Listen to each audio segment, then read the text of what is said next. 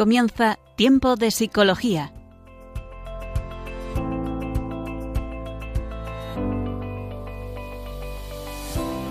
Nos acompaña a lo largo de la próxima hora Cristina Velasco.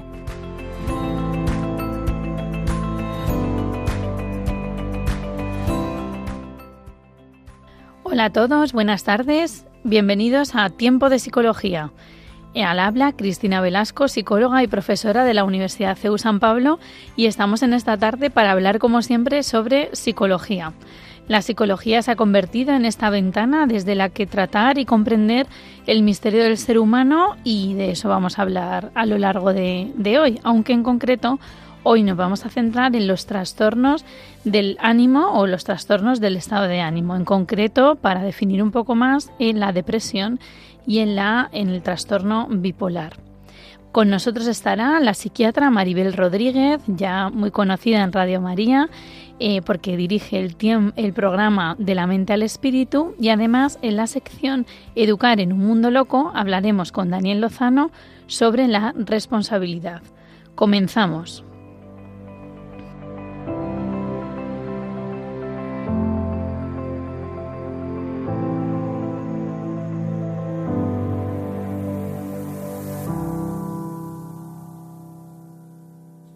Hoy en día tenemos días para celebrar todo y hace poco, ya que estamos en el mes de febrero, era el famoso definido como Blue Monday, que significa básicamente en español lunes azul, pero que tiene un significado en el cual lo que han querido decir es que es el día, por lo visto, definido como el más triste del año. Lo tribulan así pues los estudiosos o algunos periodistas. Es verdad que tras las Navidades pues llega un mes de enero, a veces difícil, a veces también la Navidad pues ha sido un tiempo igual en el que uno se ha dado cuenta pues de, de pues a lo mejor de, la soledad, el frío, el clima, la poca luz que tenemos, aunque en otros países tienen aún menos de la que tendríamos aquí en España, y podemos sentir como que los días son un poco más tristes. De hecho, hablaremos a lo largo del programa a ver si la depresión también tiene que ver o los estados bajos estados de ánimos con alguno de estos factores. Pero claro, no hay que confundir la tristeza con un bajo estado de ánimo o con un trastorno afectivo como los que vamos a ver hoy en el programa, que ya sí que son trastornos graves de salud mental y en el que las cifras de depresión y por lo tanto a veces también de suicidios cada vez son más altas en este mundo occidental y resulta algo preocupante. Seguro que todos conocemos a alguien que en algún momento ha pasado por algún episodio con problemas de estado de ánimo o incluso podemos haber padecido nosotros mismos alguna depresión. En ese momento te das cuenta de que ya no es una tristeza normal, por así decirlo, un duelo sereno. Hay gente que cuando le preguntas cómo está tras la muerte de un ser querido, evidentemente te dice que está triste, pero que lo está viviendo con paz, con tranquilidad. Una depresión o un trastorno del ánimo podríamos decir que ya no es así. Una emoción que te inunda, sino que empieza a estar muy presente en toda tu vida y de alguna, de alguna manera te impide vivir una vida como la que llevabas antes y te hace como que tengas unas gafas negras, por así decirlo, en el que ya todo se ve de ese color. De esto vamos a hablar a lo largo del programa de hoy, qué son estos trastornos, su complejidad y cómo arrojar un poco de luz y esperanza en aquellos que pueden estar pasando por esta etapa o igual conocemos a alguien cercano que lo tenga. Entrevista al experto.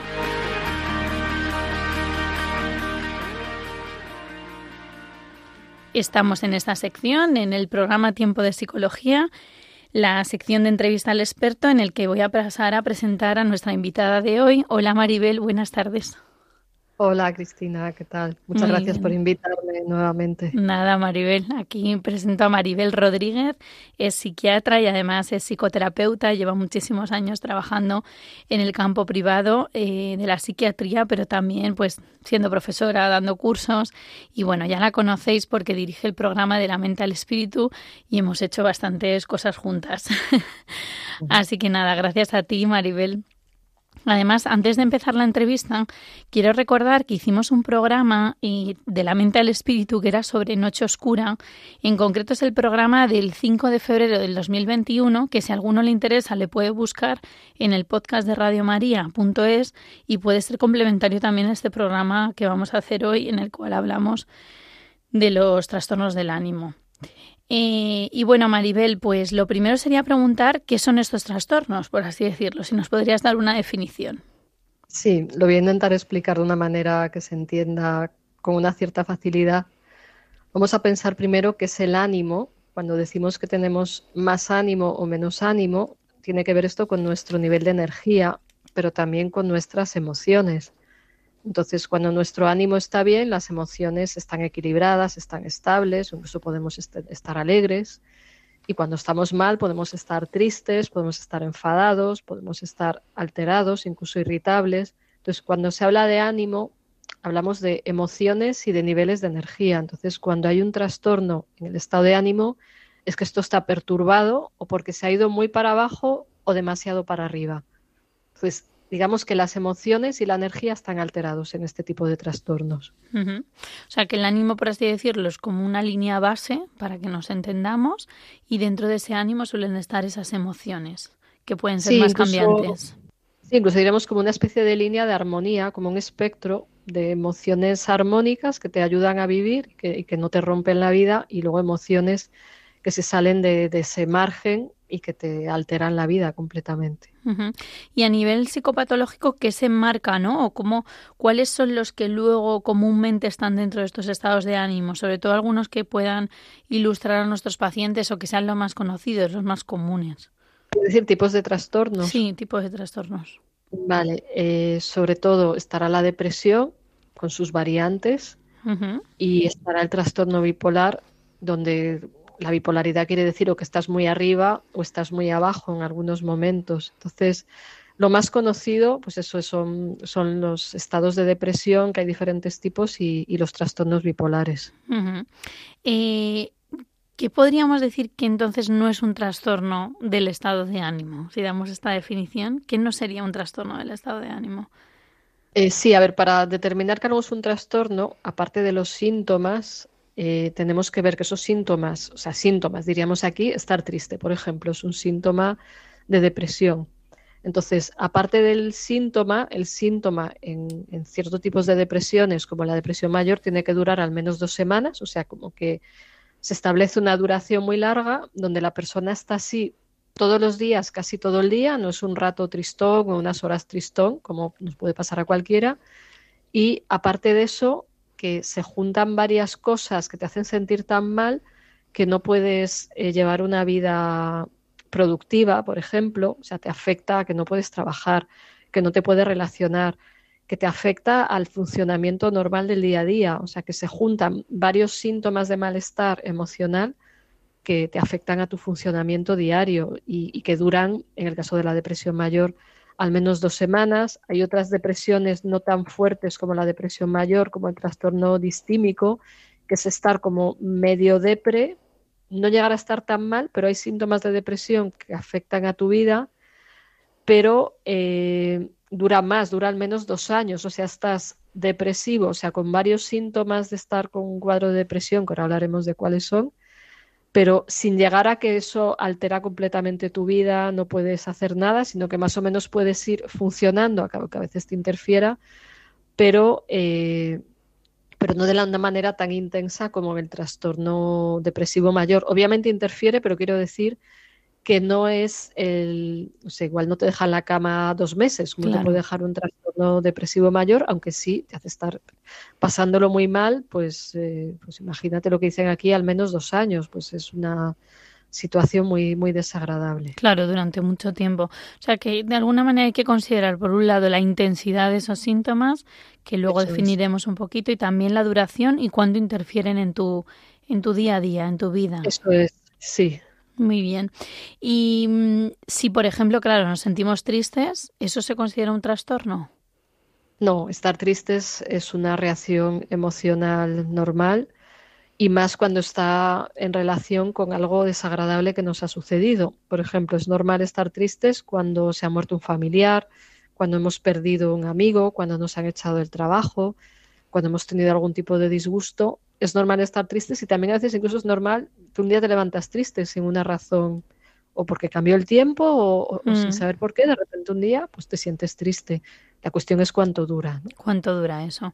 Y Maribel, ¿cuál suele ser la causa de estos eh, trastornos del ánimo? Eh, ¿Hay alguna, hay únicamente causas de tipo biológico? ¿Hay causas? ¿Qué nos podrías decir un poco?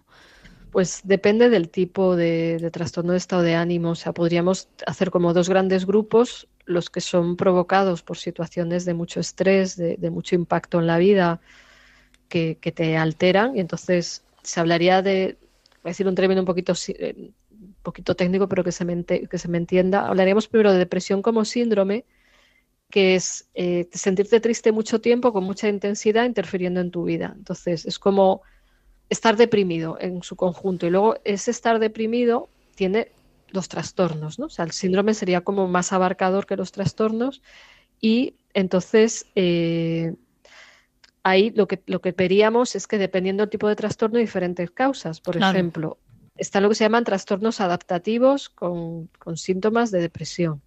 Entonces, trastornos adaptativos cuando has vivido un periodo de mucho estrés y de ya de agotamiento te acabas deprimiendo. Entonces, la causa es, ambiental o es psicológica, o sea, es algo que te ha ocurrido y que ha sobrepasado tu capacidad de, responder y derivan de situaciones de estrés. Sí, eso. perdón, Maribel, que he cortado. sigue, sigue. no, iba a decir justo que, perdón, que, que, a veces sí que tras un periodo eh, de la persona eso muy estresada, muy agobiada, con mucha ansiedad, eh, a veces se deriva en, puede ser en un síndrome depresivo, como bien dices. Eso es en, un cuadro de depresión que se llama trastorno adaptativo, o sea, porque no te has podido adaptar, se ha generado el trastorno. A esa situación que es externa a ti, o sea, que es una situación que viene de fuera, bien sea un problema familiar, económico, como los que has nombrado, y eh, te afecta hasta ese punto, ¿no? De dejarte un poco roto, por así decirlo. Sí, sí, además te rompe y es entre lo que viene de fuera y la capacidad de resistencia que tienes en ese momento. O sea, a veces se juntan muchas cosas y aunque seas fuerte, pues te das luego el bajón.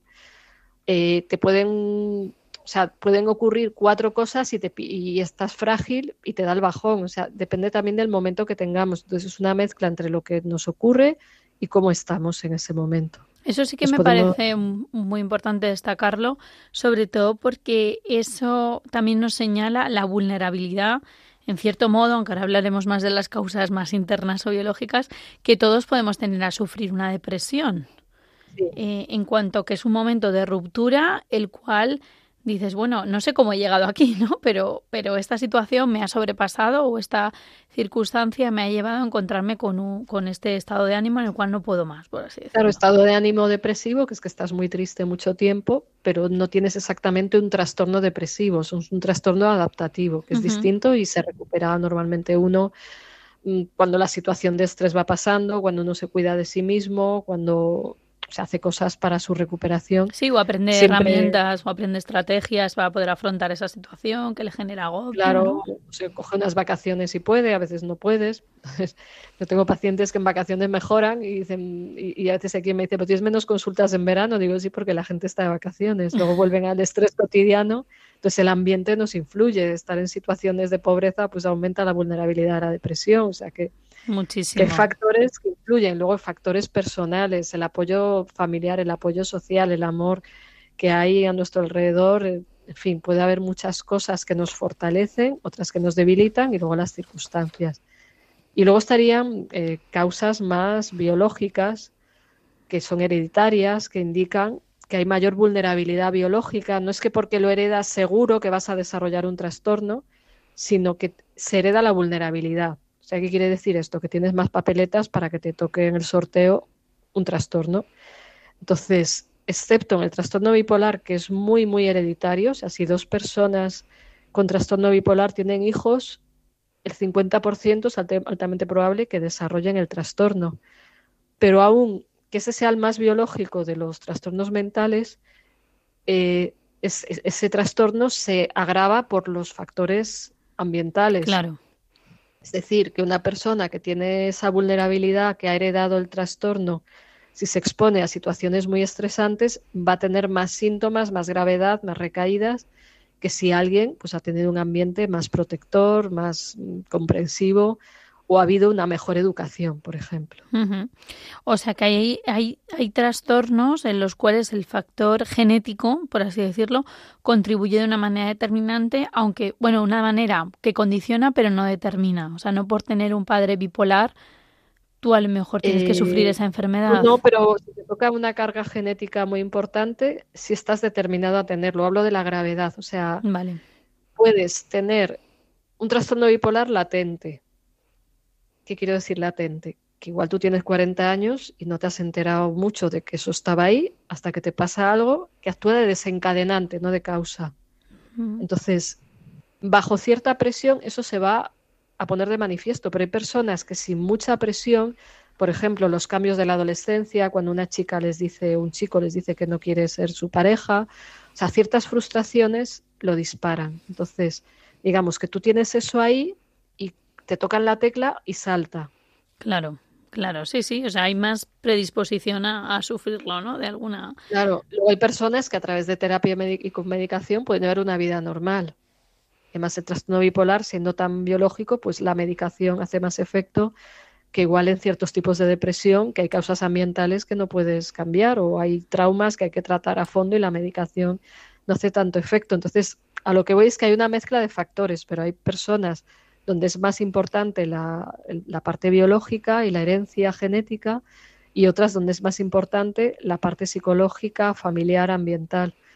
Luego hay que ver cada persona, o sea, en una misma persona se pueden juntar varias cosas simultáneamente. Claro, sí, porque muchas veces no los trastornos o las dificultades que podamos tener no vienen provocadas por una única causa, ¿no? Sino que muchas veces es multicausal o a veces incluso uno no llega a entender la causa del todo, pero pero sí que es importante al menos conocer eh, o indagar en qué puede estar causando esa, esa dificultad o ese trastorno. Claro, y luego dentro de las causas biológicas, por ejemplo, está el consumo de drogas, y una de ellas es el alcohol, que es una droga aceptada socialmente, pero si tienes algún tipo de gen o de vulnerabilidad psicológica a poder tener depresión o tener un trastorno bipolar, si bebes habitualmente alcohol, no hace falta ser un alcohólico. Si una persona con esa vulnerabilidad dice, ah, todos los días me bebo media botella de vino, pues estás aumentando el riesgo. O sea, no hablo del que se fuma hachís, que mucho más, o del que toma drogas más duras, que obviamente mucho más. O sea, hay causas biológicas que vienen de fuera, no todas vienen de dentro, o desencadenantes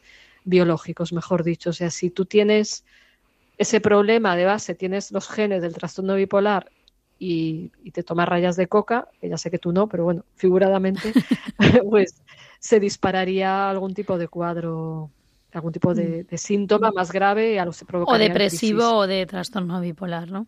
¿Y hay alguna enfermedad, ahora que estabas hablando de los factores también biológicos, alguna enfermedad física que se asocie con estos trastornos? Sí, que se confunde. O sea, por ejemplo, eh, el hipotiroidismo, que es cuando el tiroides no funciona bien y no se producen suficientes hormonas de las del tiroides, tiene síntomas muy parecidos a los de una depresión. Sí la anemia, mm, ciertos tumores. O sea, por eso es muy importante que cuando hay un trastorno de este tipo lo vea un médico, que es el psiquiatra. El psicólogo no es psiquiatra, pueden colaborar evidentemente los dos juntos y el psicólogo generalmente hace más psicoterapia, el psiquiatra evalúa más la parte médica, a veces hace psicoterapia, a veces no, pero lo importante es que cuando hay un trastorno que se mantiene en el tiempo, que tiene síntomas importantes y a veces porque alguien no avanza acaba yendo al médico, de, es que estoy fatal, mm. pues hacer pruebas médicas, de hecho yo lo, o sea, por ejemplo, lo vi en una paciente mía que tenía un poquito de anemia, muy poquito, y hasta que no se trató la anemia no se le quitó la depresión. Claro. Claro. Yo no acababa ni con medicación ni nada. Entonces la analítica se vio un poquito de anemia, se le, dio, se le dio hierro, se quitó la depresión. Eso es muy importante también para que nuestros oyentes también lo, lo tengan en consideración, que antes siempre de empezar una terapia, un tratamiento psicológico, que por supuesto es completamente eh, necesario a veces en los trastornos, bueno, casi siempre los trastornos depresivos y trastornos bipolares, pero el, el hacer un buen, una buena historia clínica y médica. Por eso a veces, o sea, casi siempre es necesario acudir al psiquiatra o mm, bueno o, hacerte un, o al médico de cabecera efectivamente hacerte un chequeo. sí y también hay mucho complejo de muchas personas sobre todo más mayores de contar que tienen depresión, que están mal, y entonces también esto lo digo como un aviso de que a veces sentirse deprimido es que tienes una enfermedad física. A veces no es que eres un loco, no es que, y, aunque sea una depresión, vamos a decir, más psicológica, es tu cerebro que está también funcionando mal y entonces eso puede tener una ayuda médica, o sea que no es solo psicológico, sino que una un trastorno depresivo puede tener causas de enfermedades médicas y hay que al menos contarlo al médico de cabecera. De hecho, hicimos un programa en diciembre relacionado con los trastornos neuropsicológicos y hay veces que, por ejemplo, el inicio de una demencia se puede confundir con una depresión. O sea, hay que hacer un buen diagnóstico también diferencial, porque uno piensa, oye, me estoy encontrando con bajo estado de ánimo, pierdo la memoria, oye, a lo mejor no tienes una depresión y tienes un, inicio de demencia, por ejemplo, ¿no? Claro, entonces atreverse a hablar de esto con el médico, el médico de cabecera puede valorar si hace falta un especialista o no. También se puede ir al especialista directamente en la seguridad social, ¿no? Pero en, otros ámbitos uno puede recurrir a un especialista y mm, verlo con naturalidad, porque todos nos podemos deprimir, tener una bipolaridad, ¿no? Porque es una enfermedad, como he dicho, de que tiene una herencia genética, pero deprimirnos, podemos deprimirnos cualquiera. Y no hay que avergonzarse de ello. Mm, claro, efectivamente, sobre todo porque es un modo también de decir, oye, me estoy encontrando así y, bueno, y necesito esa ayuda que a lo mejor es lo que tú dices, con poner una medicación para el tiroides se soluciona. O para el hierro, o a veces no, evidentemente. Además que, que a veces uno se siente egoísta pidiendo ayuda para esto, pero si estamos deprimidos entristecemos a los de alrededor, entonces cuidarnos es también para cuidar a los demás. También, también. Y Maribel, ¿cuáles son los síntomas propios ya de un trastorno depresivo? Eh, voy a ir, por ejemplo, al trastorno depresivo mayor. Muy bien. Que digamos que es como el que nos marca los síntomas típicos, digamos que es el, como el más intenso, más, más fuerte. En un trastorno depresivo mayor, para que se cumpla, se habla más bien de episodio, o sea, que el trastorno depresivo mayor es que estás pasando un episodio depresivo mayor, que al menos tiene que durar dos semanas, con cinco más de los siguientes síntomas que voy a decir. Síntomas fundamentales, primero, estado de ánimo depresivo, quiere decir estar triste, estar sin ganas también de, nada, ¿no? Entonces, estado de ánimo depresivo la mayor parte del día, o sea, este sería un síntoma mm, central en una depresión. El segundo síntoma, que también es muy importante, eh, o sea que son dos síntomas básicos, disminución acusada del interés o de la capacidad para el placer. En todas o casi todas las actividades la mayor parte del día, o sea que no te apetece nada. Entonces, o una cosa o la otra, o sea, a veces con este segundo, digamos que es uno de los dos síntomas básicos, o ánimo depresivo o esa falta de interés o de que las cosas te den placer. Y luego, a cualquiera de estos dos hay que sumar pérdida importante de peso o aumento de peso, porque a veces las personas con depresión o comen mucho o no comen suficiente. Otro síntoma es el insomnio o la hipersomnia, que es dormir de más. Esto es más típico en las depresiones de los adolescentes. Otro síntoma sería estar muy agitados o muy enlentecidos. Otro síntoma es la fatiga o la pérdida de energía.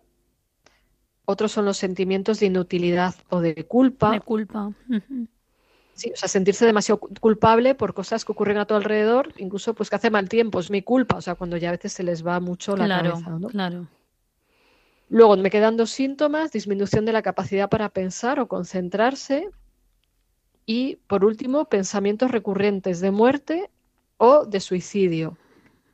Lo que no quiere decir, o sea, quererse morir no quiere decir que uno se quiere suicidar, porque a veces incluso uno puede pensar en el suicidio y no quererse suicidar, pero el deseo de morir o el deseo de quitarse la vida, ya en casos más graves, y eso requiere pues, una intervención urgente por un profesional de la salud, preferentemente salud mental, pues también sería un síntoma importante. Entonces, como vemos, serían cinco síntomas de todos estos que he dicho, donde el uno de ellos tiene que ser el uno o el dos. O sea, es central el ánimo bajo, el ánimo triste. Mantenido durante mucho tiempo, efectivamente, como sí, decíamos. casi todo el día, casi, todo el día. Pues hay falta de interés en las cosas. Y falta de interés, sí. Gente que te dice, ¿no? Por ejemplo, jo, si yo antes me levantaba y me apetecía leer, ¿no? o me gustaba mucho mi trabajo, o no sé, me dedicaba a cuidar de mi familiar y estaba feliz, y te dicen, es que no puedo hacerlo, ¿no? Como eh, me pesa el cuerpo, me pesa la mente, o sea, esa incapacidad para disfrutar, experimentar placer, pero también para casi levantarte de la cama, ¿no? Por así decirlo. Eso es, la falta de energía es otro criterio fundamental muchas veces que a veces hay depresiones agitadas, se llaman, de personas que están muy nerviosas, que van con ansiedad, que, no paran, pero en el fondo es que están hechas polvo. Sí, sí, sí, sí, debajo también hay que tratar todo eso. Y por así decirlo, el otro grupo grande que veíamos de eh, trastornos del ánimo, que eran los trastornos bipolares. ¿Nos podrías explicar un poco, Maribel? Porque sí que es verdad que en cuanto a la concepción de bipolaridad, creo que hay como una concepción un poco social de este es bipolar, ¿no? y no sé si se sabe realmente lo que verdaderamente es un trastorno bipolar. Si nos puedes eh, em, orientar, aunque sea con unas pautas muy sencillas, para entender lo que es esto. A ver, se suele decir que alguien es bipolar cuando cambia de cualquier cosa. Claro. Entonces, hoy está contento, mañana es triste, es bipolar. No, el, trastorno bipolar implica cambios muchísimo más graves y muchísimo más duraderos. Entonces, eh, bipolaridad habla de dos extremos, del extremo de la tristeza y del extremo de la expansividad, la alegría y, la hiperactividad. Entonces, son dos extremos en el trastorno bipolar. O sea, no sé si hoy estoy un poco contenta, mañana un poco triste. No, en el trastorno bipolar sea, el, problema es que la persona oscila en diferentes momentos, o sea, no es que está o para arriba, que se llama maníaco, o hipomaníaco, que está para arriba pero no totalmente descontrolado, o para abajo, que está en un episodio depresivo mayor, sino que entre medias puede tener periodos normales. Una persona con un trastorno bipolar y con medicación y terapia mantener una vida bastante normal. Entonces, bipolaridad de alusión a que sufres esos cambios, que puedes estar normal un tiempo y de repente en primavera es más típico, te viene el subidón y entonces el, subidón máximo lleva a que a veces las personas pierden la cabeza, mm, gastan todo su dinero en tonterías, mm, buscan parejas compulsivamente, hablan con todo el mundo, están descontrolados y a veces incluso con alucinaciones, en este caso positivas, porque están alegres pues mm, se creen, por ejemplo, se creen que son Dios, se creen que tienen poderes, a sí, se va la cabeza. Se creen que tienen más dinero del que tienen, por lo tanto gastan más, son más expansivos, ¿no? De repente tienen la sensación de que tienen muchos amigos, de que eh, no sé. Sí, es una hiperpositividad tóxica. Claro. y que todo va bien, a lo mejor no va bien. Hay autores que dicen que la, la manía, ese estado hacia arriba, es una huida del sufrimiento, ¿no? Entonces, como que se pasan de rosca para no ver la realidad y diciendo todo va bien, todo va bien, eh, y, a, través de una hiperactividad. Entonces, en esos episodios ellos se lo están pasando muy bien, pero lo hacen pasar muy mal a los demás. A los demás. están pasados, pasados de rosca, ¿no? Mm. Y con poca conciencia también a veces, ¿no? De esa, yo creo que es una cosa que también hay que trabajar en el trastorno bipolar, la conciencia de enfermedad, especialmente en esos momentos. Claro, cuando estás de bajón, no es agradable, pero claro, cuando se encuentran con un ánimo tan alto, excesivamente alto, hasta mola un poco, ¿no? Ah, totalmente, no quieren que le saques de ahí. Yo que estoy pasándomelo fenomenal, de hecho a veces son precisamente los pacientes que tienen más probabilidad de ingresar de manera involuntaria y tienen más riesgo de ser violentos, más que las personas con esquizofrenia, que raramente son violentas, sino que cuando están en ese estado eufórico no quieren que les cortes la fiesta. Entonces enfadan mucho porque también suele haber irritabilidad se parecen contentos, pero cualquier frustración les dispara. Les dispara, claro. Bueno, pues creo que aquí hemos dado unas nociones muy básicas, evidentemente, de psicopatología, ¿no, Maribel? Pero sí que nos ayudan un poquito a entender estos dos trastornos que, bueno, quizá el trastorno bipolar es menos frecuente, los trastornos depresivos son más frecuentes, pero, pero bueno, nos ayudan a conectar con, con lo que puede sufrir una persona que, que lo esté pasando. Así que vamos a escuchar ahora, Maribel, una canción que narra la historia de una joven eh, que sufría cáncer y que le pide ayuda al Señor para salir de ella, porque a veces también pues en estas enfermedades, no siempre, pero bueno, uno le pueden afectar a su ánimo, como bien hablabas de los trastornos adaptativos. Y, y bueno, ella refleja pues esa, esa falta a veces de paz, de oscuridad. Así que sin más, vamos a escucharla. cuando me falte tu paz, cuando todo parezca fallar, si llego a dudar en lugar de creer, si al caminar volviera a caer, yo sé que me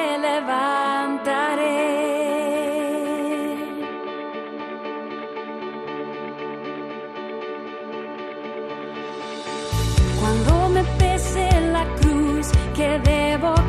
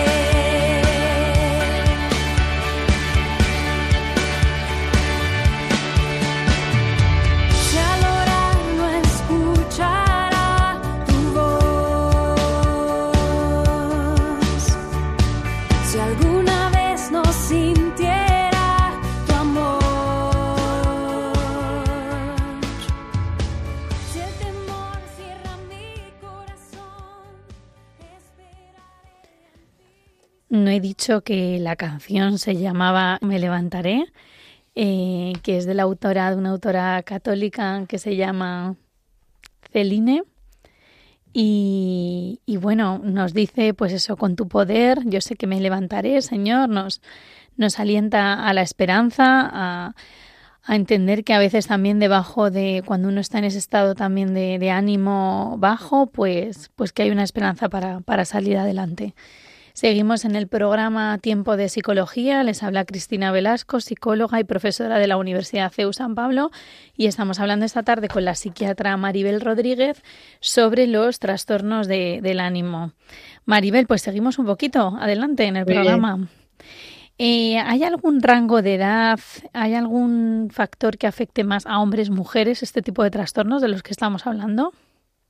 Pues en general se dice que se detecta más en mujeres, digo se detecta porque los hombres tienden a pedir menos veces ayuda. Eh, sin embargo, los hombres tienen más riesgo de suicidio porque las mujeres igual no hacen intentos tan contundentes. Entonces, es relativamente más frecuente en mujeres, por ejemplo, estadísticas que, tengo ahora mismo delante, pues, eh, pues un 50 y pico, ponen visto que es un 50 y pico por ciento en, en mujeres, esto en el año 2014, no tengo la última actualización, a veces tardan años. Mujeres 53 y pico, con 5% y hombres 40%. O sea, no es súper desigual, pero hay una clara diferencia, ¿no? Entonces, yo, en general se dice que también las mujeres piden más ayuda. Ujú. Y de alguna manera sí que cuando preparábamos el programa, para mí era importante, aunque ya lo hemos estado indicando, eh, hacer un poco de hincapié en quién debe diagnosticar esto. Hay otros profesionales que se implican en el tratamiento. Mm, ¿Es siempre necesaria la medicación psiquiátrica, Maribel? Uf, muchas preguntas. Vamos Vale, entonces empezamos. Te he hecho muchas de golpe, ¿no? ¿Quién debe diagnosticar ¿Quién debe esto? diagnosticarlo, lo primero? Pues o un psiquiatra o un psicólogo, que sea psicólogo clínico o psicólogo sanitario. Vale. O sea, no cualquier psicólogo, o sea, psicólogos formados para trabajar en clínica. Eh, el médico de cabecera puede ver a rasgos generales, pues si hay o no depresión, pero creo que a veces por la falta de tiempo no pueden, bueno, en general no tienen tiempo para, como para profundizar. Entonces, psicólogo clínico, sanitario o psiquiatra es quien lo debe diagnosticar. Claro, eh, Maribel, te has se me ocurría, ¿no? En relación, ya te voy a lanzar otra pregunta, o sea que Sí. se están acumulando las preguntas. Sí. Eh, en relación a la medicación psiquiátrica, sí que es verdad que podemos encontrarnos con gente que esté tomando, por ejemplo, un antidepresivo, sin embargo, no tenga diagnosticada una depresión. Mm, ¿Qué nos dirías un poco de eso? Sobre todo para que los oyentes a lo mejor entiendan la diferencia, ¿no? O vean, eh, yo qué sé, cuando vayan a su médico, que entiendan un poco cómo funciona esto. Vale, es un poco compleja la pregunta, pero intento responder porque los antidepresivos no se usan solo para la depresión, se usan también para trastornos de ansiedad. Entonces, a veces la gente dice, ¿por qué tengo un antidepresivo si no tengo depresión? Pues porque tienes un trastorno de ansiedad o un trastorno obsesivo y ese antidepresivo hace amortiguador y te ayuda a sobrellevar mejor tu vida. Entonces, por eso a veces se dan antidepresivos cuando no hay depresión. Pero también se tiende a sobremedicar mucho en nuestra sociedad actual, también a veces por la falta de tiempo de los pobres médicos de atención primaria a los que hay que apoyar mucho también con lo que están pasando ahora mismo. ¿no? Entonces, eh, el tema es que eso, que a veces falta de tiempo, el sufrimiento de la gente, también se ha medicalizado el sufrimiento ¿Qué quiere decir esto? Que problemas de la vida a veces se ven como un trastorno y no es un trastorno, o sea, simplemente que no hemos aprendido a sufrir y hay quien pide muy rápido el antidepresivo y no siempre está indicado, ¿no? Entonces, eh, la medicación funciona, mm, la medicación psiquiátrica, por ejemplo, antidepresivos, está estudiado que funcionan en depresiones de moderadas a graves. En depresiones no tan graves, pues es como tomarte un vaso de agua salvo que haya problemas de ansiedad, obsesividad que pueden ayudar. Claro, eso sí que es importante, ¿no? Por un lado, la importancia a veces que tiene eh, una buena pauta de medicación psiquiátrica, porque yo también me he encontrado con personas que querían trabajar a nivel psicológico y no se puede trabajar a nivel psicológico si no hay una buena profesional médico detrás en el que paute bien esa medicación, porque a veces es imposible, a veces el sufrimiento o la dificultad, por ejemplo, en el caso de las obsesiones, porque a veces las depresiones, con las obsesiones, incluso ya con trastornos em, más del tipo delirante que pueden puede llegar a estar, que eso no nos ocupa hoy. Entonces, yo creo que eso sí que es importante, el que haya un buen profesional por detrás que, que tenga bien pautada esa medicación o que el paciente al menos también valore esa importancia que tiene la medicación cuando es necesaria, evidentemente. Claro, es como, como cuando uno se rompe una pierna y usa una muleta. Entonces la medicación es una muleta, luego hay que hacer rehabilitación, que es la psicoterapia. Entonces, a veces hace falta medicación, a veces no, a veces se toma un poquito de tiempo o a veces se toma largo tiempo dependiendo de lo que ocurra. Entonces, un buen profesional es preferentemente especializado en lo que a uno le pase, y con un buen seguimiento y un buen profesional te va a poner la mínima dosis imprescindible. O sea, no es que los psiquiatras nos encante aquí empastillar a la gente, sino que precisamente porque eres cuidadoso pones la mínima dosis imprescindible para que la persona tenga una muleta y pueda empezar a caminar o incluso hacer psicoterapia. Si no está fatal, es que no le entra lo que le dice el, el, terapeuta. ¿no? Sí, sí.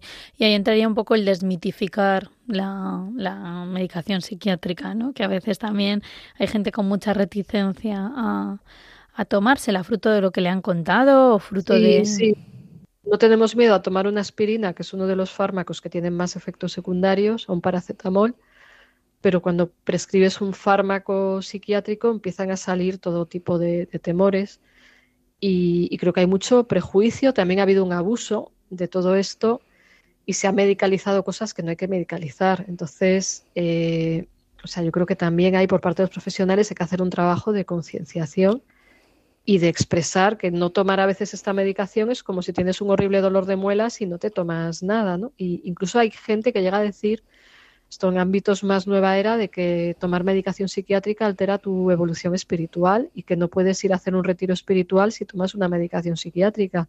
Me parece una barbaridad y una estigmatización de los pobres, las pobres personas que están sufriendo. Totalmente, totalmente. Creo que es muy importante también decirlo esto para para que quede ahí claro, ¿no? Esa, esa, esa y, que, tomar medicación psiquiátrica no es porque estés loco, no es porque seas peligroso, no es porque seas peor que nadie, sino que es una forma de aliviar el sufrimiento, como cuando se toma un ibuprofeno. O sea, estamos aliviando el sufrimiento. Sí, y benditos a Dios que existen también estas ayudas, ¿verdad? Eso es. que, que, ayudan, ¿no? Y Maribel, ¿qué, como ya nos va quedando poquito tiempo de, de la entrevista, ¿qué hacer si tenemos cerca a una persona eh, que tiene una depresión o un trastorno bipolar? ¿Qué podríamos hacer? Pues rápidamente decir que lo fundamental es escuchar, no juzgar, eh, no decir que ponga de su parte, no decir que es su culpa, sino mostrar apoyo y decir y preguntarse qué necesitan y obviamente mm, indicarles que vayan a un profesional. Vale. Pero no juzgarles es básico, no rechazarles y no decir que es su actitud o que es su culpa, sino que es que es un- una enfermedad que, que trasciende su voluntad. Entonces, mucha comprensión, paciencia y, la mejor ayuda es llevarles o indicarles que vayan a un profesional. Claro, yo creo que además eh, que el paciente también sienta ese apoyo a la hora de ir a un profesional de la salud mental también es importante. También el evitar, ¿no? El caer en la victimización, el que quizá la persona se victimiza mucho y por eso hay que pena y por eso, o sea, quizá caer como en un estado de sobreprotección Sí, tampoco les sí, ayuda. pobrecito cuánto sufre y entonces alimenta su rol de víctima. O sea, que es que pobrecito, pues se queda pobrecito porque le cuidan más. Como los niños cuando están malos les cuidan más, se ponen más malos, ¿no? Entonces sí tener cariño, compasión, acogida, pero buscar soluciones y, y- y buscar soluciones profesionales, claro. Muy bien. Y Maribel, eh, desde tu experiencia, ¿la familia, el apoyo social es importante en estos tratamientos? Fundamental, básico. De hecho, menciono rápidamente un estudio, bueno, hay varios que hablan de que en medio rural eh, las personas con trastorno mental grave tienen síntomas más leves y podemos deducir fácilmente porque medio rural y países supuestamente poco desarrollados, en vías de desarrollo, estos trastornos son menos problemáticos aunque haya menos recursos de salud mental, porque por el apoyo social y la Claro. familia, ¿no? Claro, o sea que podríamos decir que también la familia, el apoyo social, la comunidad son amortiguadores de alguna manera de estos trastornos. Amor, tiguadores. el amor ¿Ah? amortigua, ¿no? Se me acaba de ocurrir. Sí, Entonces, que, que- que bueno, sí, es verdad, ¿no? El sentirte amado, el sentirte comprendido, el sentirte acogido, el... Bueno, es, es curioso. que alguien lo intente, o sea, que igual yo me pongo delante de alguien, no le entiendo, pero al menos el intentarlo, estar ahí y escuchar ya es mucho. Sí, y es verdad que hay muchas veces que, que las personas, desde luego, eh, o sea, hay una parte importante de estos trastornos que luego es la soledad, ¿no? Esa, sobre todo a veces también el trastorno bipolar, la falta de comprensión de la familia, la, que la familia hace lo que puede, ¿no? Como yo siempre digo, pero Porque claro, todo psicoeducación para la familia, o sea, que no solo tratar al paciente, sino tratar a la familia para al menos darles información. Claro, y que también sepan manejar cómo, cómo manejarse, ¿no? Con esa dificultad y esa... Y no culpabilizar al paciente, porque el paciente a veces hace barbaridades, pero es que no es su voluntad, o sea, es que la enfermedad se ha apoderado de él en ese momento. Claro. Muy bien, Maribel. Bueno, pues agradecerte de nuevo que hayas estado aquí con nosotros en este programa, eh, hablando sobre los trastornos del ánimo. Me despido de Maribel, la vuelvo a presentar, Maribel Rodríguez, psiquiatra, psicoterapeuta, eh, bueno, y también dirige el programa en esta casa de la mente al espíritu, a quien pues doy las gracias por estar con nosotros. Muchas gracias, Cristina, encantada de haber colaborado contigo otra vez. Muy bien, y nos despedimos de esa sección en la que hemos hablado de los trastornos del ánimo desde un enfoque psicológico y psiquiátrico y pasamos a la última y siguiente sección del programa.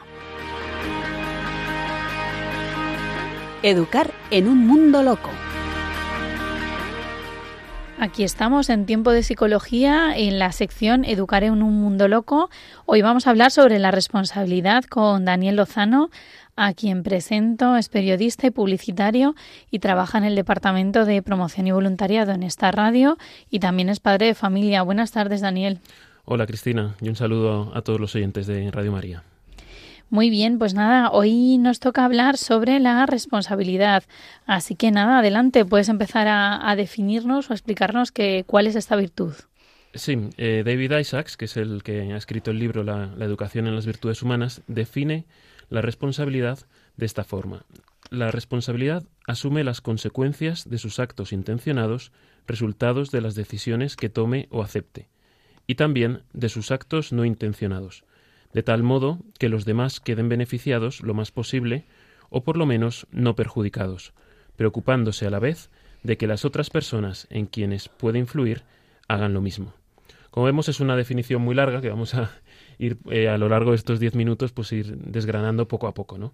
En primer lugar podemos decir que la responsabilidad supone asumir las consecuencias de, de los propios actos, ¿no? Y esto es una respuesta a una llamada, una llamada que puede ser pues de la propia conciencia o de otra persona, de la sociedad o en último término de Dios, ¿no? Es en, definitiva es responder y aceptar la vocación para la que Dios nos ha, nos ha creado. Yo creo que, Daniel, esta parte de asumir las consecuencias es una eh, parte fundamental de la responsabilidad y que tiene mucha vinculación también con el tema de los trastornos mentales o a veces esa sensación que tenemos de, mm, de como pensar que todo es, es culpa de los demás. ¿no? Exacto, exacto, ¿no? Y eso ocurre mucho, eh, bueno, en lo, en lo que hemos estado hablando.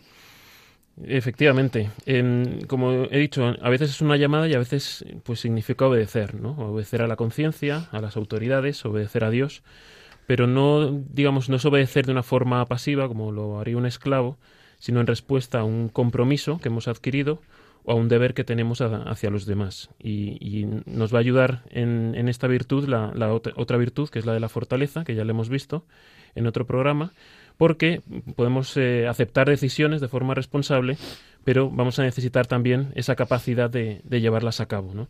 Y mm, estos actos pues, pueden ser intencionados o, o, no intencionados, como hemos visto en la definición.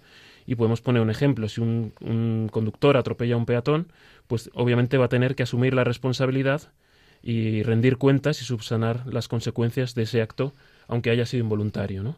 no, no, es, o sea, la responsabilidad va ligada a, a, los actos que son intencionados como los que no son intencionados. Y como dice la definición, pues que, que los demás puedan quedar eh, beneficiados eh, lo más posible o al menos que no queden perjudicados. Muy bien, Daniel. ¿Y cómo podríamos educar esto en los niños, la responsabilidad de los niños, esta virtud tan importante? Pues eh, sí, eh, al principio cuando los niños son muy pequeños, mmm, la forma que tiende a aprender a responsabilizarse es cumpliendo las indicaciones que, que reciben, ¿no? Pues eh, lávate los dientes antes de dormir, cuelga tu abrigo en la percha, cuida tus juguetes, ¿no?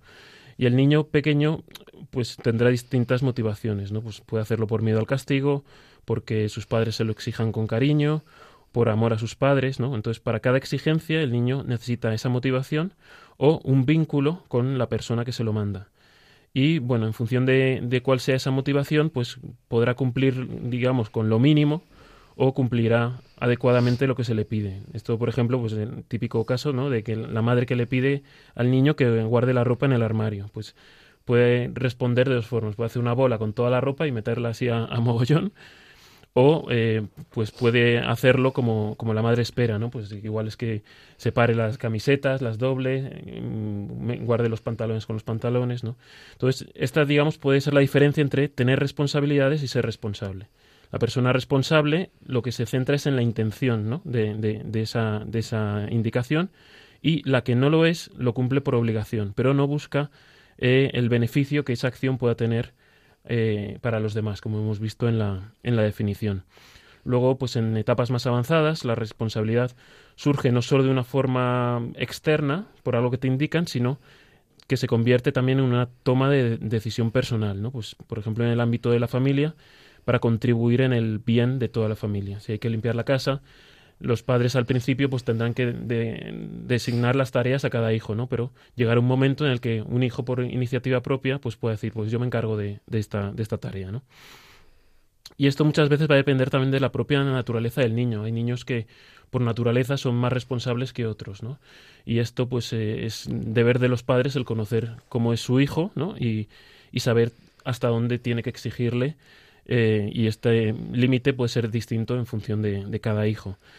Eh, cuando se da un acto que no es intencionado, pues imagínate que el, niño rompe el, juguete de su hermano o, está jugando al fútbol en el salón y rompe un, un, jarrón, pues lo que hay que exigirle, ¿no? Pues es primero pedir disculpas y luego pues tratar de ver la forma de compensar o reparar el mal que, que ha ocasionado. Y poco a poco que vaya anticipando y vaya pensando en las consecuencias que, pueden tener sus actos. En esto que explicabas, Daniel, me surgía como un. me resonaba a, a la parte de cuando uno es adulto, en la cual me, me ha gustado mucho la diferencia que has hecho en la de tener responsabilidades o ser responsable, ¿no? Cuando uno asume esa responsabilidad, ya por ejemplo, tú no conduces mal, no porque nadie te vaya a multar, sino por la propia responsabilidad de, oye, conduzco bien y así no sufre ni yo ni otra persona, ¿no? O sea, eh, eso es lo que el niño va interiorizando poco a poco en este proceso que has narrado. Eso es. Al final, también parte del proceso es eso, ¿no? Darte cuenta de que no haces las cosas solo por tu bien, sino también pensando en, en los demás. En los demás.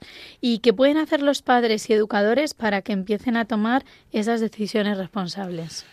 Mm, Vale, normalmente digamos que no hace falta crear situaciones especiales porque en la vida ya nos da muchas oportunidades Pero aquí lo importante es hacerles conscientes de esas decisiones, ¿no? Entonces, pongamos un ejemplo. Si tienen una paga semanal, pueden aprender a, a gestionar ese dinero razonablemente durante toda la semana, ¿no? y parte de ese proceso de aprendizaje es no enfadarse si un hermano, por ejemplo, con ese dinero, con su dinero, ha comprado algo que nos gusta más, ¿no? Y entonces nos arrepentimos de cómo lo hemos gestionado y nos podemos enfadar, ¿no? Pues asumimos que hemos gastado el dinero en unas chucherías y no en un cochecito que igual nos hubiera gustado más, ¿no? Otras situaciones, pues puede ser, pues, eh, no sé, elegir los amigos que se van a invitar al cumpleaños, eh, o qué juguete van a llevar a una excursión, o qué regalar a la madre en el, en el Día de la Madre, ¿no? Entonces, la, función de los padres aquí es acompañarles y aportarles información para que eh, los criterios que utilicen a la hora de tomar esas decisiones y las ideas que tengan pues sean las mejores posibles. ¿no? Si, seguimos con, con el ejemplo del regalo de la madre, pues un criterio fundamental es que hay que pensar en un regalo que le guste a la madre, no, no, no que le guste al niño. Claro, y yo creo que aquí vamos como también siendo los padres o educadores la guía para que ellos vayan asumiendo o tomando y también decisiones. Entiendo que tiene que vincularse con eso. Sí, y mostrarles cuando las cosas no salen mal, porque ha salido mal, y bueno, pues que aceptar que es una, un aprendizaje también que pertenece a la, a la vida. Uh -huh. Luego, bueno, en estas primeras etapas, por lo tanto, lo que consiste es en aceptar, digamos, una sola posibilidad o en elegir entre unas pocas. Y poco a poco, pues tendrán que eso, aguantar esas consecuencias eh, asumiéndolas sin tener que quejarse o, culpar a otros de cuando no salgan bien. Claro. Y por así decirlo, eh, también eh, es importante ¿no? el que ellos eh, asuman también las consecuencias negativas cuando no cumplen con algo que tendrían que haber hecho, por así decirlo. Sí, y eso es un peligro que, que a veces tienen los padres, ¿no? De querer ellos asumir las consecuencias de, de los, de, de los por, eh, o sea, asumirlo ellos en vez de los hijos, ¿no? Hay, en casos graves, obviamente, la última responsabilidad será el padre, pero en, en, en, pongamos un ejemplo también, ¿no? Pues típico domingo por la noche, en el que de repente el hijo se acuerda de que tenía deberes que hacer y no los ha hecho, ¿no? Pues eh, no se trata de que el padre mande a dormir al hijo, y, y, él haga los deberes o que lo mantenga ahí hasta las 3 de la mañana haciendo los deberes, ¿no? Pues probablemente la situación se solucionaría pues mandando al niño a dormir y pues eh, levantándole por la mañana un poco antes para que le dé tiempo. Para que haga las tareas, que se le han olvidado. Sí. Y Daniel, ¿cómo podríamos educar la responsabilidad en los adolescentes? Que ya es otra etapa. Sí, en el caso de los adolescentes, eh, pues les gusta mucho hablar de libertad y poco de responsabilidad, ¿no? Y todos los que hemos sido adolescentes, pues nos podemos sentir identificados con, con esto, ¿no? Piensan que, que, ser libre es no tener que aceptar la responsabilidad, las responsabilidades o, las decisiones ajenas. Pues eh, típico, ¿no? ¿no? No me digas que arregle mi cuarto, no me digas ahora a qué hora tengo que, que volver a casa, ¿no? Entonces, ellos digamos que sí que la parte de asumir las consecuencias, eh, hay una parte que sí que aceptan, en el sentido de aguantar las críticas de sus padres cuando han hecho algo mal, pero la parte que les cuesta más es la de desarrollar el, el rendir cuentas por sus actos, ¿no? Entonces aquí una solución o una clave puede ser llegar a acuerdos. Pues los padres ponen las normas y si el hijo las acepta, entonces él asume las consecuencias personal de forma personal y responde por ello. Siguiendo el ejemplo que poníamos ¿no? de, de, de, la hora de volver a casa, pues si los padres dicen que a las 10 tiene que estar en casa y el hijo acepta esa norma y acepta esas condiciones, pues en el caso de que un día llegue a las diez y media sin motivo, pues tendrá que asumir responsablemente que le castiguen un mes sin, sin salir, ¿no? Totalmente. Y a veces los, los, adolescentes se enfrentan a situaciones nuevas con falta de experiencia. ¿Esto cómo puede influir en su responsabilidad? Claro, esto es muy importante en, por, por, eso mismo que dices, ¿no? Y esto, esto, esta falta de experiencia ante situaciones nuevas les puede llevar pues eh, a cometer actos no intencionados o a no poder o no saber prever las, las consecuencias, ¿no?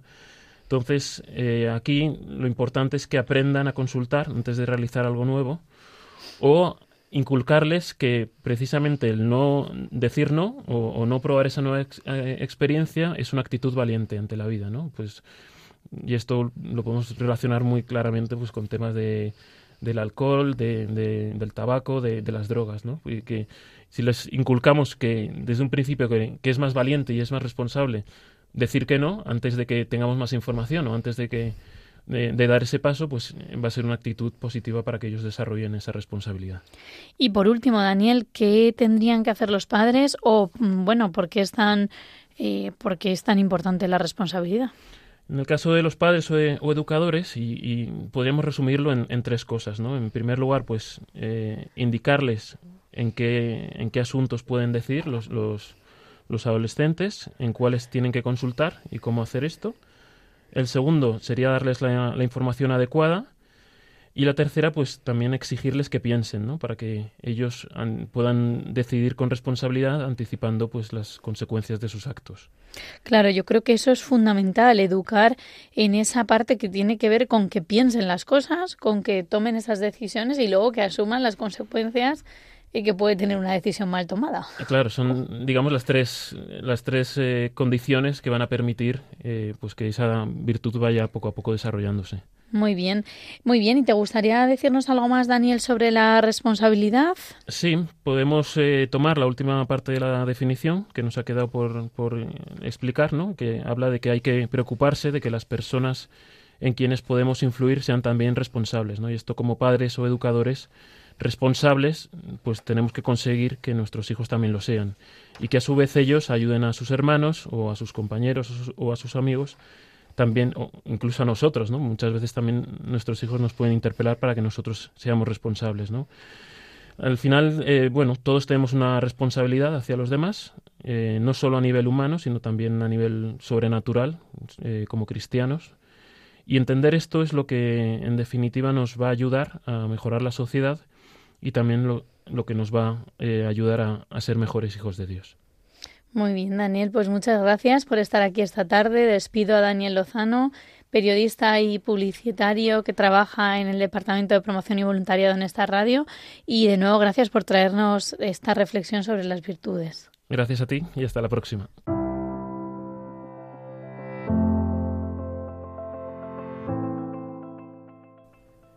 Aquí termina el programa Tiempo de Psicología. Hemos hablado esta tarde sobre los trastornos del ánimo con la psiquiatra Maribel Rodríguez, a quien agradezco de nuevo pues su implicación y su participación para darnos y aportar luz sobre estas dificultades, estos trastornos mentales que son graves. Además agradezco a Daniel Lozano y bueno, a las personas que también a las personas que también hacen que Radio María sea posible. Quería en este último tiempo de, de agradecer especialmente a los mensajes que he recibido de correo electrónico de Ana, Cándido, Juan Carlos, Elena. Eh, nos encanta que nos escribáis, que nos tengáis, eh, pues que, que, podamos hablar con vosotros y para ello repito el correo del programa que es tiempopsicología@radiomaria.es. Ahí les podemos escuchar y responder. Y recuerdo que pueden encontrar todos los programas en el podcast radiomaria.es. El próximo programa será en marzo y será sobre el apego. Y ahora les dejamos escuchando Radio María, en concreto el programa Las Armas de la Fe. Un abrazo a todos y gracias en el corazón de nuestra Madre.